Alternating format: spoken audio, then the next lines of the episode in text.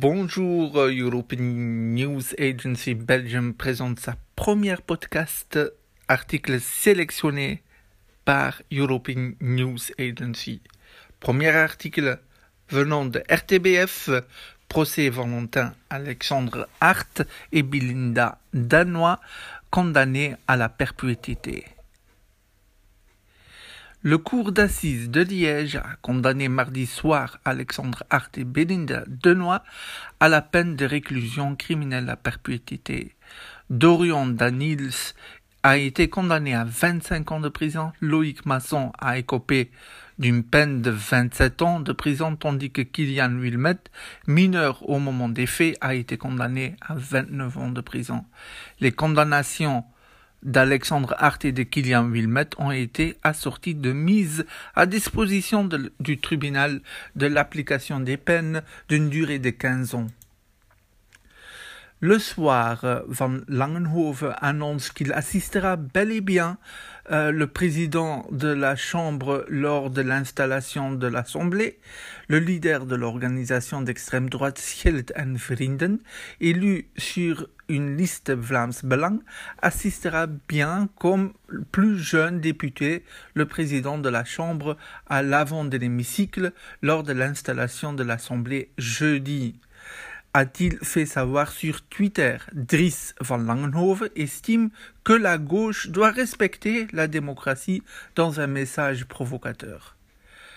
Et enfin, dernier article, gratuité scolaire, voici ce qui changera à la rentrée prochaine. De nouvelles mesures s'appliquent dès la rentrée à tous les niveaux d'enseignement obligatoire de nouvelles règles en matière de gratuité scolaire seront d'application dès la rentrée 2019-2020. Le plus gros changement concernant le niveau maternel, mais la primaire et la secondaire sont euh, concernés également. Dès la rentrée prochaine, une subvention de 60 euros par élève sera accordée aux écoles maternelles pour couvrir l'effet les frais et fournitures scolaires. Cette subvention est destinée en priorité à l'achat des fournitures scolaires.